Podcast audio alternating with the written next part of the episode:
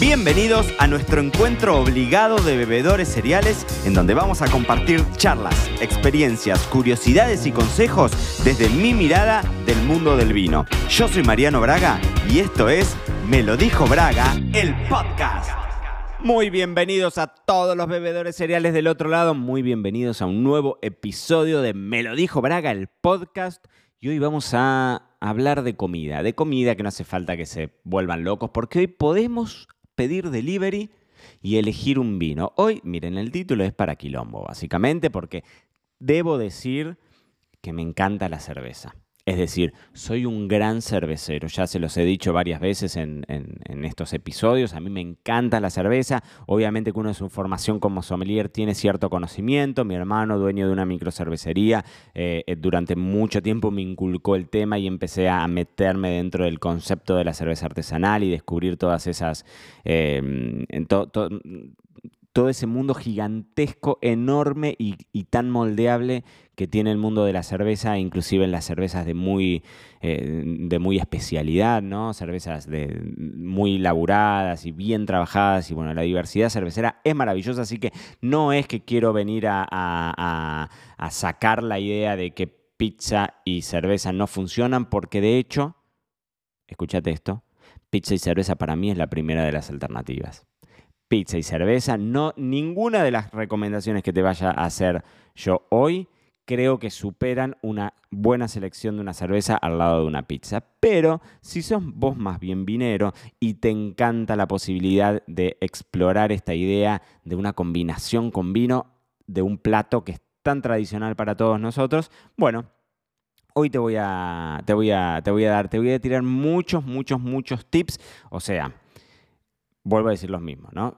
Reunión de amigos, pedimos delivery, la cerveza, opción número uno, pero también, si quieres sorprenderte, hay opciones de blancos y tintos. O sea, vamos a ir con, esas ideas. Lo primero que es importantísimo que tengas en cuenta es que lo, lo importante o la clave es que analices lo que hay sobre el pan, porque en definitiva la pizza en sí misma no es ni más ni menos que una masa cocida, neutra, ¿no? O sea, en general eso no te va a afectar la decisión de qué bebida vas a ponerle al, dado, al lado, ¿no? Entonces ahí sí arranca el juego porque tenés una batería enorme, desde pizzas súper simples de mozzarella eh, hasta una con anchoas súper olorienta y pestilente o quesos fuertísimos. Y en el medio tenés ese desafío entre elegir igual de abanico de complejidad o un Sauvignon Blanc sacado del freezer o un Syrah requete recontra recargado de madera caluroso para una noche de invierno, ¿no?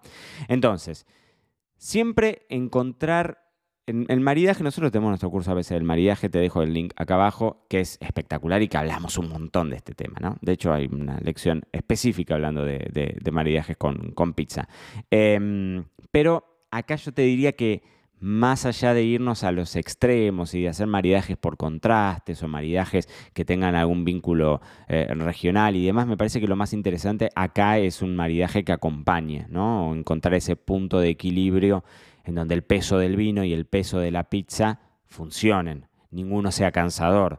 Piensen que en general cuando hablamos de pizza puede ser que estemos solos en casa, nos pedimos una sola pizza y genial, pero si tenemos como reunión entre amigos, hay diversidad de pizza, tenemos empanadas y somos argentinos, eh, tenemos faina, o sea, hay, hay, un juego grande, después terminamos con helado y morimos así con la panza llena.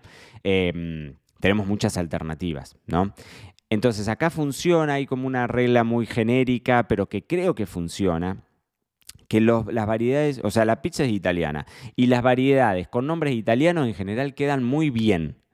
Es una generalización bruta, pero los vinos elaborados con Barbera, con Sangiovese, con Nebbiolo, en general tienden tienen una tendencia realmente a adaptarse bien. ¿eh? Vuelvo a decir lo mismo, quizás no hay una explicación lógica o uno hace una asociación mental y eso favorece a que resulte efectivo eh, esa combinación, ese maridaje, ese casamiento, ¿no?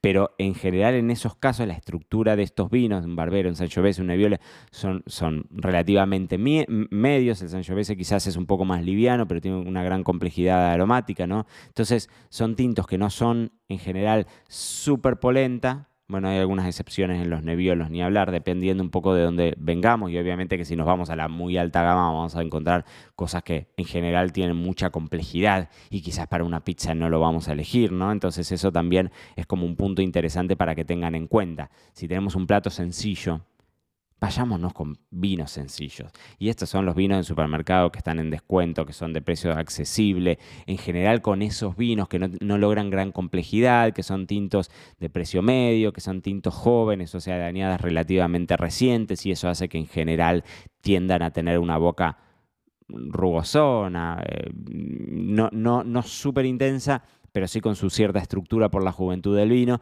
En general con esos vinos no vamos a fallar mucho, ¿no? Pero vamos con algunos tips así puntuales. Si te gustan las pizzas livianas, suponte una mozzarella, simple, o los chicos están comiendo la mozzarella, ahí no nos vamos a complicar mucho. Recuerden que estamos hablando de la masa es neutra, lo que le vamos a prestar atención es lo que tiene arriba. Si lo que tiene arriba es la mozzarella y, quizás un poco de aceite de oliva, una pimienta recién molida, le pones un poco de cariño, ni hablar, pero ahí puede ser un pino grillo, podría ser perfectamente un Sauvignon, podría ser un, Chardonnay joven que no tenga madera. Yo me iría ahí a vinos blancos, frescos, de añadas jóvenes, de los que vos ves claritos en la góndola, en la botella esa transparente y que se ven de color súper pálido, casi transparentones, amarillos. No me iría con algo muy fragante, no me iría definitivamente ni con un torrontés, ni con un moscatel, no me iría por ese lado, ¿no? Em, algún blanco más comodín, si se quiere, siempre refrescado, obviamente. Si le sumamos una albahaca a, ese, esa, a esa mozzarella, o sea que tenemos una pizza margarita, parece una pavada, vos decís, la albahaca es una nimiedad, ¿no? Pero la realidad es que en este caso se, se trata a veces de hierbas que son tan aromáticas que hacen una gran modificación y esto es importantísimo que lo tengas en cuenta en cualquier tipo de acuerdo o de maridaje que vayas a hacer.